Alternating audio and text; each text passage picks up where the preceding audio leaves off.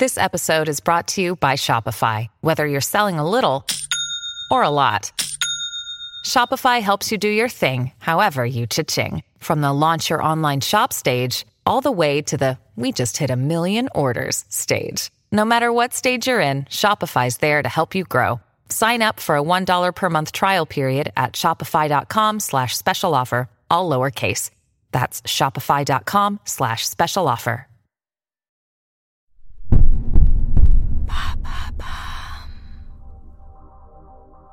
Bonjour à tous, je suis Alice Vacher, je vous souhaite la bienvenue dans l'empreinte. Nous allons essayer de comprendre ensemble comment les marques d'aujourd'hui s'engagent tout non pour notre planète. Chaque semaine, je reçois donc des start des PDG de grands groupes ou encore des directeurs de la RSE qui m'expliquent comment leur entreprise s'engage au quotidien pour porter une révolution de l'impact sur notre planète. Bonne écoute.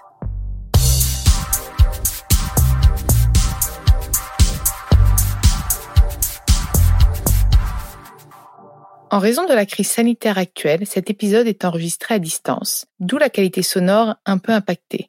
Bonne écoute et merci pour votre compréhension. Dans ce nouvel épisode de l'empreinte, j'ai le plaisir d'accueillir Séverine Roulet-Furnemont, la directrice RSE des laboratoires Pierre Fabre. Bonjour Séverine, je suis ravie de t'accueillir dans l'empreinte.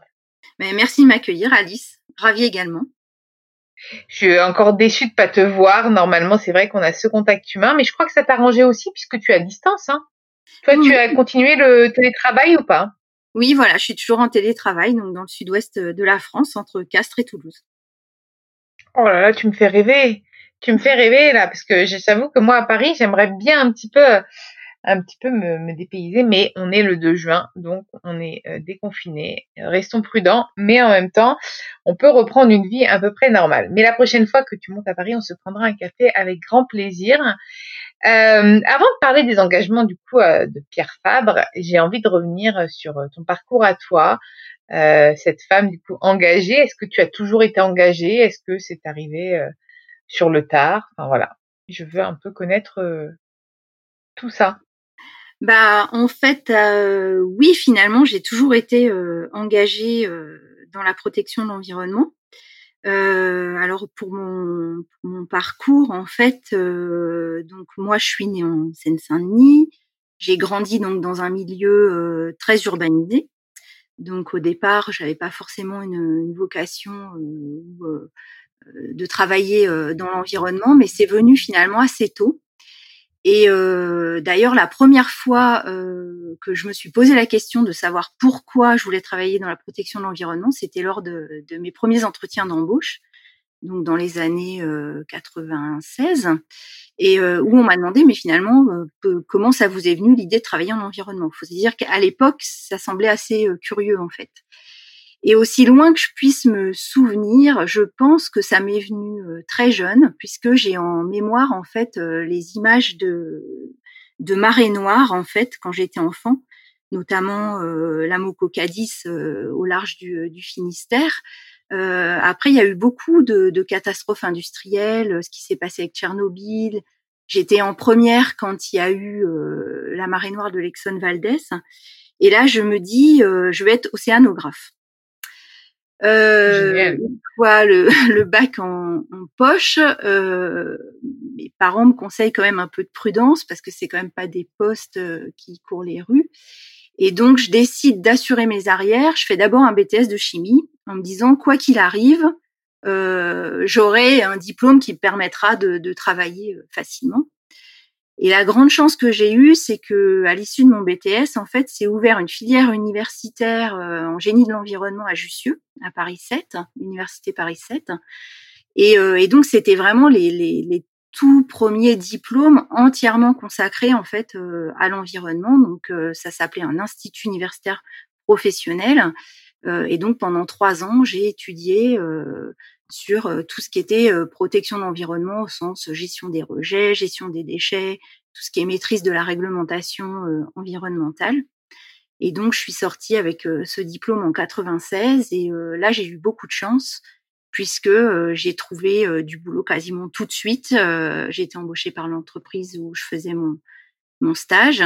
Mais c'est vrai que à l'époque, c'était très souvent en fait qu'on me posait la question Mais ce genre d'études, à quoi ça sert en fait?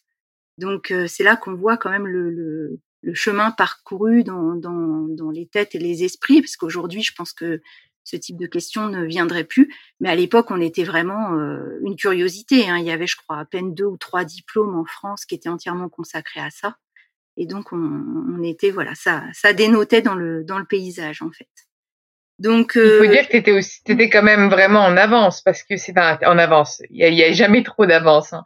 mais euh, par rapport à cet essor que l'on que l'on voit actuellement, t'étais quand même, euh, c'est vrai, pas au début, mais euh, t'étais pas au pic de la demande et du et de la et du besoin même des entreprises sur ces problématiques-là.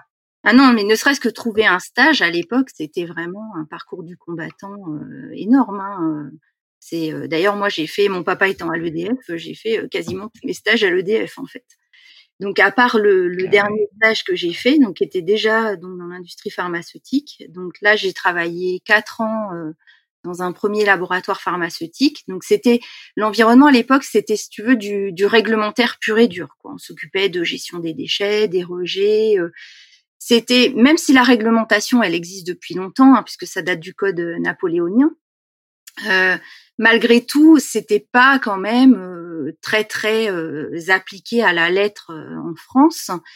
Et ce qui a été vraiment l'élément déclencheur, c'est l'accident d'AZF sur Toulouse en, en, 2001 en fait, où là vraiment il y a eu un, un essor de, de, cette réglementation et de, de, de l'application de cette réglementation.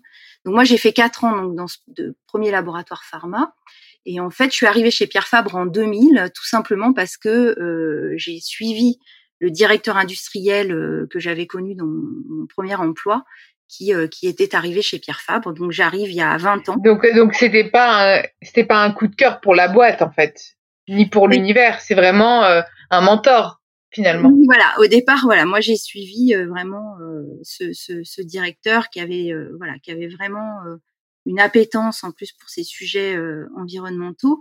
Par contre, c'est un réel coup de cœur quand je suis arrivée dans, dans, dans cette région, que j'ai découvert cette entreprise. J'ai eu la grande chance d'y rentrer alors que le fondateur était, euh, était, était encore là. Et, euh, et on ne peut qu'admirer en fait l'homme, le, visionnaire qu'il était.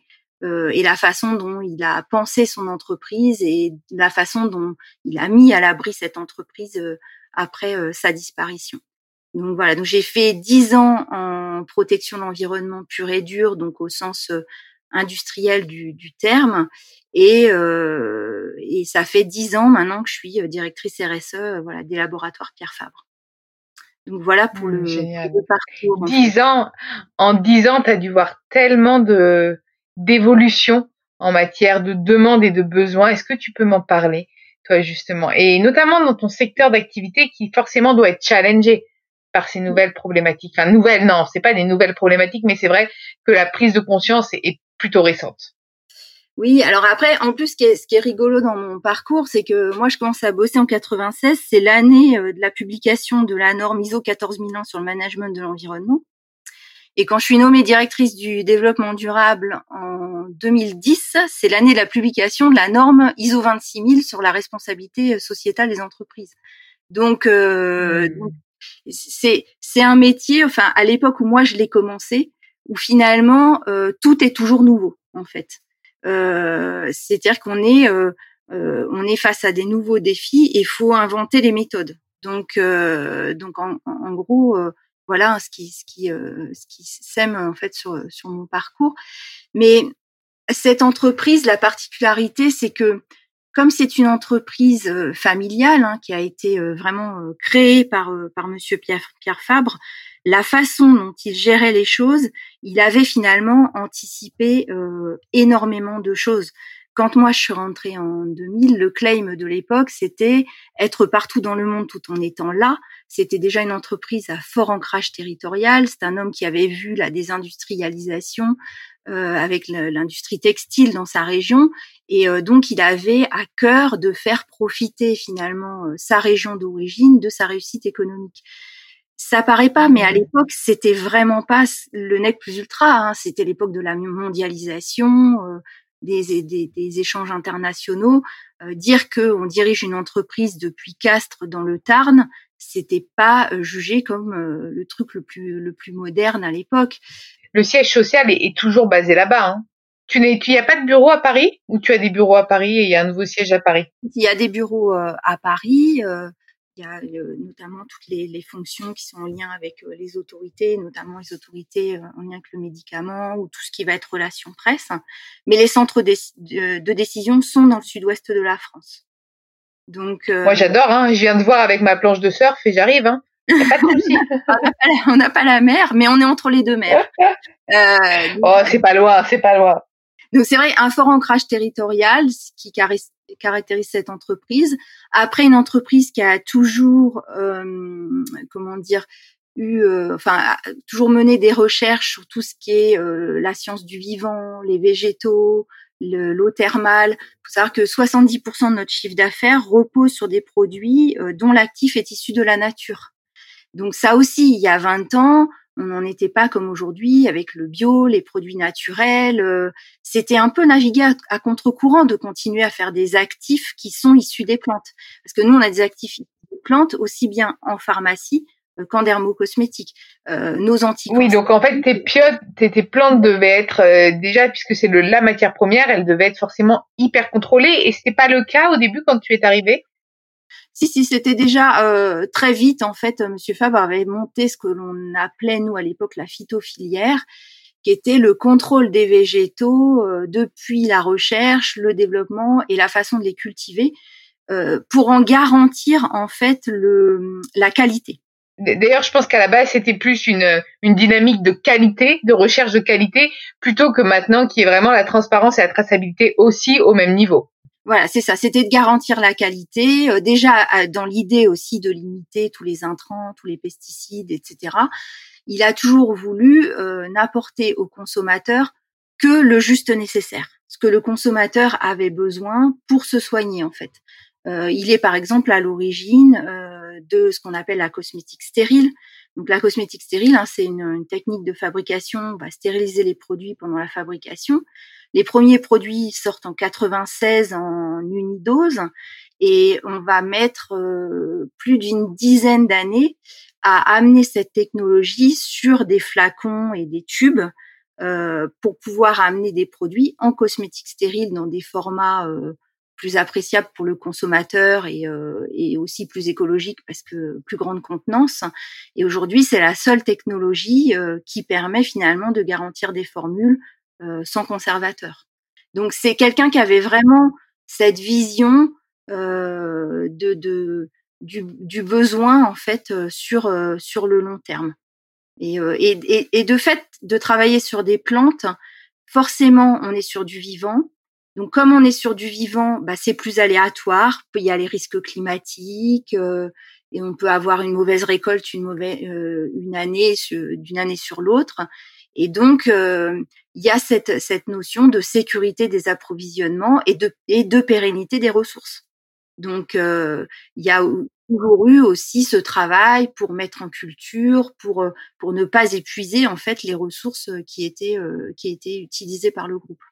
Et, et dans l'évolution du coup des mesures prises, enfin mises en place, excuse-moi, par par Pierre Fabre, euh, nouvelles, on va dire, qui sont arrivées tout au long de ces dix ans, donc je pense que tu vas pas toutes me les citer, mais peut-être celles dont tu es le plus fier ou celles qui ont qui ont eu le plus de euh, d'effets positifs, on va dire, pas sur le business, mais sur euh, bah, sur l'environnement sans doute. Ah, en fait, le, je pense souvent, souvent on me demande euh, si si euh, si tout ça existait en fait avant euh, qui est qui est ce poste en développement durable, qu'est-ce que ça a changé? Je serais tentée de dire que avant, on pouvait par exemple mener des projets dans le packaging où on allait développer l'utilisation de plastique recyclé. Nous, les premiers flacons plastique recyclé, c'est 2011. Euh, on menait des procédés euh, de chimie verte pour faire des actifs euh, issus de solvants renouvelables. On pouvait avoir des formules biodégradables. Mais ce que ça a changé, si tu veux, c'est quand on attaque un projet de produit, d'avoir les actions sur toute la chaîne de développement du produit c'est-à-dire de penser euh, de l'étape du champ. Donc disons que un produit à partir de 2010, il va essayer de cocher toutes les cases. Donc, il va être cultivé en agriculture biologique. Derrière, on va penser le procédé pour que ça soit un procédé chimie verte. Ensuite, euh, on va euh, fabriquer ça dans une usine. Les usines, euh, on a fait toutes les dernières extensions en haute qualité environnementale. ensuite, on va penser les packaging pour qu'ils soient éco-conçus, pour qu'ils puissent en fait avoir une ergonomie qui permette de se transporter le moins de vide possible, par exemple. Les formules vont être pensées pour être soit naturelles, soit biodégradables ou limiter le nombre d'ingrédients. Euh, et après, on va penser la fin de vie euh, de façon à avoir un maximum de, euh, de recyclage en fait des, des, emballages, par exemple. Donc, ce que ça a amené, c'est vraiment une cohérence d'ensemble sur tout le cycle de vie du produit. Donc c'est vraiment ça, je pense que ça a changé. Euh, c'est, ça a été aussi le, les premières expérimentations françaises puis européennes pour un affichage environnemental les premières analyses du cycle de vie produit et ça a permis de mettre autour de la table toutes les équipes en fait euh, de, de l'entreprise pour avoir cette vision holistique, on va dire, euh, on va dire des choses et pour que derrière aussi euh, chaque produit, il y ait un engagement qui soit qui soit porté. Pour te citer un exemple, l'un des derniers lancements de la marque Chlorane, c'est c'est des soins à partir d'une plante qu'on appelle la menthe aquatique. Et euh, cette menthe aquatique, donc elle répond à tout ça. Hein, c'est une culture bio, c'est un nouveau procédé d'extraction sans eau et sans solvant. C'est une algue du coup, c'est une algue. Non, en fait, ça s'appelle aquatique, mais non, pas une algue en fait. Non, non, c'est de la menthe. Ah, d'accord. De, de, cette euh, aquatique. s'appelle comme ça, ouais. Et en fait, cette euh, cette menthe aquatique, donc nous on l'utilise dans des soins qui sont des soins anti-pollution pour enlever tous les polluants que tu as euh, sur les cheveux ou sur la peau euh, tu accumulé au cours de ta journée.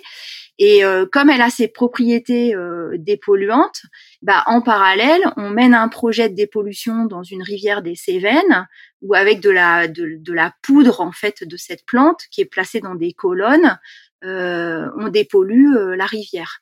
Donc en fait, ce qu'on essaye de faire aussi, c'est d'avoir derrière chacun de nos produits un engagement qui soit porté, soit il est porté euh, sur le végétal euh, lui-même parce qu'il y a des propriétés qui permettent au-delà d'un produit cosmétique de faire euh, d'autres choses avec avec cette plante ou différents engagements. je pourrais te citer par exemple ce qui a été fait aussi sur les produits solaires. On a beaucoup travaillé sur les produits solaires au travers d'une campagne qui s'appelle Skin Protect Ocean Respect avec la marque Aven. Donc cette cette euh, cette campagne, c'est quoi? Bah là, une fois de plus, euh, on était questionné sur les produits solaires. Donc on a travaillé à faire des formules qui aient toujours la même efficacité en termes de photoprotection, mais qui soient plus écologiques. Donc, euh, on a supprimé les silicones, on a travaillé sur un système de filtres solaires en n'ayant que quatre filtres solaires et en réduisant le plus possible la, la, la concentration. Mais en parallèle, euh, on a travaillé avec une entreprise sociale qui s'appelle Pure Projet pour voir comment on pouvait faire pour euh, créer ce qu'on le mot n'existe pas, c'est moi qui l'ai inventé, mais comment créer de la recorestation. J'aime bien les nouveaux mots, moi. Ouais, et donc en fait, le, le euh, Pure Projet avait euh, avait imaginé ce, ce, ce projet, mais euh, n'avait pas encore pu le, démarrer. Et donc on a euh, au large de, de, de, Bali, en fait, a été mené donc un, un, projet. Ce sont des structures en, en métal qui sont mis au fond de au fond de la mer. Il y a un courant faible, si tu veux, qui passe dans la structure, et ça permet de faire on greffe des coraux et ça permet de faire pousser plus vite ces coraux et euh, de voir si on ne serait pas capable finalement euh, de faire ce qui a été fait sur les terres immergées, de faire de la reforestation, mais de, de le faire euh, sous l'océan. Donc en fait, derrière ce projet de, de, de, de, produits solaires, on retrouve tout un travail sur les formules. Euh, on trouve aussi un travail sur le sur les packaging, notamment on a sorti un flacon sans sans bouchon. Euh, et, euh, et euh, on a également cet engagement que l'on part, que l'on porte avec avec Pure Projet. Donc le, le mmh. c'est vraiment le, si tu veux le comment on a des démarches qui sont holistiques et puis des démarches qui vont être dispersées dans les métiers de l'entreprise en fait. Et c'est vraiment une réflexion finalement à prendre dans son intégralité, c'est-à-dire pas uniquement agir sur sur un paramètre, mais sur un écosystème complet. Moi, j'ai une autre question. Souvent, les produits bio, euh, écologiques, responsables et euh, et, euh, bon, enfin bon, non, on va dire euh, moins négatif pour l'environnement parce que c'est compliqué de rester positif quand on est dans la consommation. D'ailleurs, ça, ça peut être un sujet, mais souvent, ils sont perçus comme moins efficaces. Avez-vous réussi à maintenir, voire même peut-être à améliorer l'efficacité euh, des produits ou parfois, il faut être honnête, euh, miser sur un produit bio, etc., du coup, diminue l'efficacité quand on enlève certains ingrédients?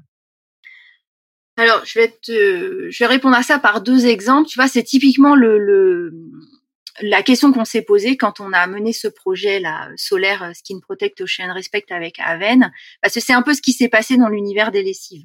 Mais c'est exactement les, marques que j'ai en tête, enfin les produits que j'ai en tête, euh, notamment parce que j'ai accompagné pas mal de marques comme l'arbre vert et parfois il y, y, a des questions qui se soulèvent forcément. Voilà, c'est ça. Et en fait, quand on a lancé euh, la campagne avec Aven, la même année euh, a été lancée une, une, une, étude en fait sur l'efficacité de ces, cette, ces crèmes solaires qui n'avaient jamais été lancées auparavant.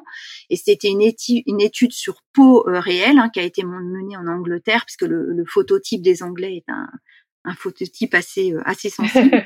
et en fait, c'est la première fois qu'on menait ce type d'étude qui démontrait qu'il n'y avait pas de lésion de l'ADN, même si on appliquait euh, ne serait-ce qu'un tiers de la dose recommandée en produits solaires. Et donc, quand on, l'année où on a sorti la campagne euh, Skin Protection Respect, finalement, euh, on a montré le côté écologique et les travaux qu'on avait menés sur les formules, et en même temps, on a montré l'efficacité euh, était garantie. Donc, je pense que c'est important, en tous les cas, d'avoir toujours cette vision euh, à la fois l'efficacité du produit et à la fois euh, le, côté écologique. Après, pour répondre spécifiquement sur les produits bio, euh, nous en fait on est euh, on a des marques essentiellement dermatologiques, hein, donc, puisque Pierre Fabre, c'est vrai qu'on n'a pas parlé, mais c'est des marques Aven, Aderma ou Ducré plutôt en dermatologie, et en, en capillaire on a Chlorane et René Furterer. Et donc ce qui va être plus compliqué pour nous, c'est le côté allergène.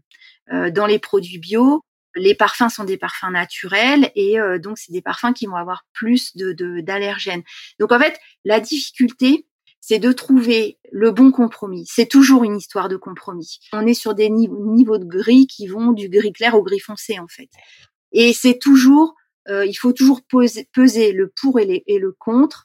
Et je pense qu'il faut amener cette transparence au consommateur en fait. Lui dire voilà. Exactement ça. De toute façon, le consommateur il consomme acteur, donc il a forcément envie de savoir euh, quand il se soigne ou quand il utilise quelque chose, euh, les, enfin en fait ce qu'il met sur sa peau, par exemple, si on prend l'exemple des crèmes ou autres, et, euh, et parfois bah il y a des y a des ingrédients comme tu me le disais justement qui ne peuvent pas être remplacés en fait s'ils doivent guérir quelque chose. Oui, c'est bien ça, hein, si je résume un peu tes propos. Oui, c'est ça. Typiquement, nous sur sur nos shampoings, on les formule comme le demande l'écolabel européen. Euh, mais euh, on, ne va pas jusqu'à euh, jusqu'à l'écolabel parce qu'on est empêché, comme tu dis, pour des, des histoires d'efficacité ou, ou de parfum. Mais en tous les cas, on se sert de ces référentiels. Et après, on cherche le meilleur compromis. Oui, tout à fait. Penses-tu qu'à terme, ce serait possible de tout trouver dans la nature ou pas? C'est vraiment une question philosophique là que je te. C'est-à-dire, enfin, tout trouver dans la nature, c'est que de, pro... de produire, de produire des produits. C'est un peu redondant, mais de créer des produits euh, sans mettre ce type d'ingrédients ou tu penses que c'est pas possible en fait Moi, je pense qu'il n'y a pas de, il y a pas de solution euh, idéale en fait. Il n'y a pas de. Si tu prends tout dans la nature en même temps, ça veut dire que tu vas cultiver. Et si tu cultives, mmh. il faut pas non plus déforester. Donc, mmh. euh, donc en fait, euh, c'est pour ça que pour moi, c'est toujours un compromis. Et c'est toujours la recherche du meilleur compromis. De toute façon, tu le vois très bien de par tes fonctions. La RSE, c'est un curseur à mettre euh, pour justement avoir une empreinte euh, positive, pour reprendre le, euh, le, nom du podcast, et non négative. Donc, c'est un curseur à mettre entre différents paramètres, finalement, mmh. les critères RSE. Oui, oui, tout à fait. Exactement ça. Et ils évoluent avec le temps, d'ailleurs, ces critères. Ils sont souvent remis en question, ils sont souvent euh, bah, oui, challengés. Ils évoluent avec le temps parce que là, par exemple, si tu prends le, les enjeux climatiques, euh, je pense que comme beaucoup d'entreprises, on est en train de définir euh, notre euh, trajectoire de degrés pour savoir quelle est la stratégie qui permet à chaque entreprise de s'inscrire dans cette trajectoire. Et concrètement, une trajectoire de degrés pour une entreprise comme la nôtre, c'est une réduction de plus de 80% de ses émissions de CO2 d'ici 2050. Donc c'est de toute façon euh, des changements de modèle économique qui sont assez radicaux en fait. Hein. Donc, euh, donc oui, c'est en, évolution perpétuelle et c'est en évolution aussi bah, parce que heureusement euh, il y a des ruptures technologiques qui qui qui arrivent sur le marché et oui, donc ça évolue, ça évolue tout le temps. Après, la, la difficulté presque, c'est que des fois tu es même en avance de phase c'est beaucoup les mots de la société aujourd'hui, hein, c'est qu'on est en avance de phase par rapport à, au carcan réglementaire, à tout ce qui peut euh, exister. Enfin, je sais que nous, par exemple, on a mis en place une, chaudière biomasse qui brûle nos mares de plantes. C'est-à-dire quand on a fini de faire nos extraits, nos déchets de plantes euh, sont, sont brûlés dans une chaudière pour, euh, pour produire l'eau l'eau chaude et la chaleur d'une de nos usines. bah, quand on a fait ça, la réglementation n'existait pas encore. Donc tu, tu vraiment tu débroussailles euh, des, des, terrains, y compris des terrains réglementaires, et, euh, et c'est compliqué en fait. C'est très très compliqué. Et quels sont les prochains euh, challenges pour Pierre Fabre justement? Est-ce que pour le moment ils sont prédéfinis ou tu ça évolue tout le temps ou... Non, bah les, si je, devais en citer, donc on a on a parlé de la trajectoire de degrés pour le, le climat. ce que l'on souhaite faire aussi, c'est c'est créer une forme de comme on a le Nutri-Score dans l'alimentaire, c'est créer finalement euh, un score d'éco-socio-conception des produits euh, sur lequel on mettrait en toute transparence euh, quels, sont les critères qui nous permettent de dire qu'un produit est éco-conçu et à quel niveau d'éco-conception en fait. Et de, de, donc de rendre transparente cette information quand vous achetez ce produit-là. Voilà comment est fait le pack, voilà comment est la formule. Est-ce que c'est chimie verte, est-ce que c'est culture bio, etc. Euh, on a aussi des projets pour embarquer euh, nos, clients, nos partenaires, notamment les pharmaciens. On a co-construit en fait euh, une méthode d'autodiagnostic RSE pour la pharmacie d'officine avec une, agence de Béziers qui s'appelle Primum Nonocéré. Les trois premières pharmacies ont été labellisées en France et l'idée c'est de se dire voilà comment on va au-delà de l'activité Pierre Fab, comment on embarque aussi les partenaires dans cette aventure. Euh, 22 000 pharmacies en France, euh, si euh, toutes se mettent à faire des économies d'énergie, des économies d'eau, etc. Bah euh, quelque part, voilà, c'est le, c'est le, c'est un peu le, comment, un aboutissement d'aller au-delà en fait de la seule activité de l'entreprise. Et j'ai envie euh, de te poser une question plus personnelle. Toi, est-ce que du coup, tu as évolué aussi en ce sens dans ta consommation personnelle en tant que consommatrice? Euh, Est-ce que tu es plutôt une militante, plutôt une flexi euh, comme moi, un peu flexi tout? C'est-à-dire, j'essaye de trouver le juste milieu dans, dans ce que je fais au quotidien ou est-ce que toi, tu es une, écolo convaincue, par exemple vraiment zéro déchet, vegan, etc. Ou pas du tout? Ou est-ce qu'au final, toi, pas du tout? Si, si, moi, je, je pencherais plutôt comme toi, plutôt flexi. Euh, après, c'est une aventure de famille. Hein, mes deux enfants sont éco-délégués. Bien sûr. Et dans l'éco-design. Donc, on a, on a appliqué euh, pas mal de choses, notamment dans la façon de construire notre habitat. Euh, euh, voilà, ce genre de choses. Et après, voilà, moi, je... je... Dans ta façon de construire ton habitat, donc vous l'avez fait construire sur des normes euh, responsables?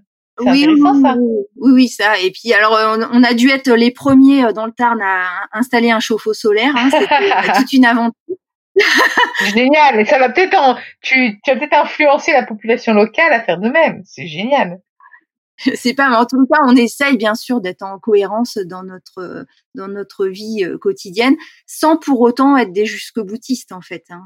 Tu sais, je pense que tout ce qu'on disait, tout dans l'excès, même les les ce que l'on ce que l'on pense être bon dans l'excès n'est pas forcément bon. Moi, je sais par exemple, je ne pourrais pas être végane. Les, médecins me l'ont euh, me l'ont dit. J'ai un besoin de protéines issues des animaux que je ne peux pas retrouver autrement euh, parce que j'ai c'est les cartilages, etc.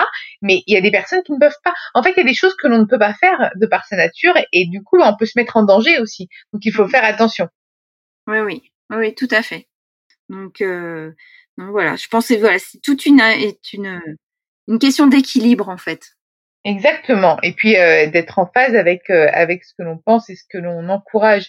Et euh, est-ce que tu as envie de rajouter des éléments qu'on n'aurait pas abordés, soit sur toi, soit sur Pierre Fabre, sur ton confinement Qu'est-ce que tu as envie de rajouter quelque chose?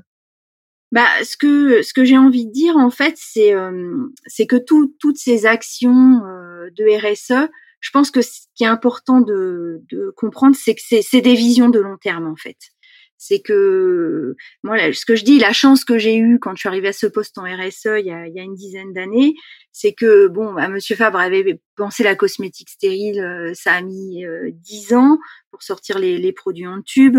Quand tu passes en agriculture biologique c'est minimum euh, trois à quatre ans. Quand tu fais une chaudière biomasse comme euh, je t'ai expliqué tout à l'heure, bah, c'est euh, minimum 5 euh, ans de démarche réglementaire, du PET recyclé c'est 8 ans.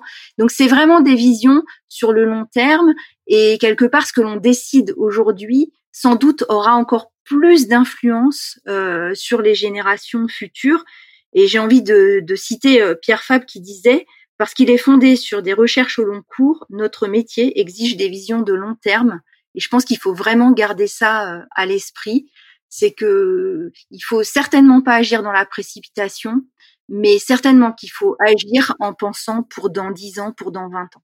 C'est ça pour moi qui est, qui est important dans les décisions qu'on prend aujourd'hui. Eh ben, c'est sur ces très jolies phrases, très encourageantes et, et pour être répétitive, très vraies, euh, qu'on va euh, qu'on va terminer ce podcast. J'étais vraiment ravie de t'accueillir euh, dans l'empreinte. Merci pour pour ce message inspirant et qui, qui sera du coup entendu par, par nos auditeurs. Euh, J'espère que tu as passé aussi un bon moment, parce que moi, c'était le cas. Euh, merci à tous d'avoir écouté l'empreinte. Vous pouvez retrouver tous les épisodes sur Deezer, Spotify, Bababam, Podinstall, toutes les applications de podcast. N'hésitez pas à liker, partager, commenter le podcast. Ça me ferait un plaisir de vous répondre. Et si vous pouvez aussi nous mettre quelques petites étoiles sur Apple Podcast, ça nous ferait un grand plaisir. Euh, vous recevrez aussi, si vous souhaitez vous abonner, une newsletter sur l'empreinte dans laquelle nous essayons de vous trouver du croustillant en matière de RSE. Euh, voilà. Donc je vous souhaite à tous une excellente journée.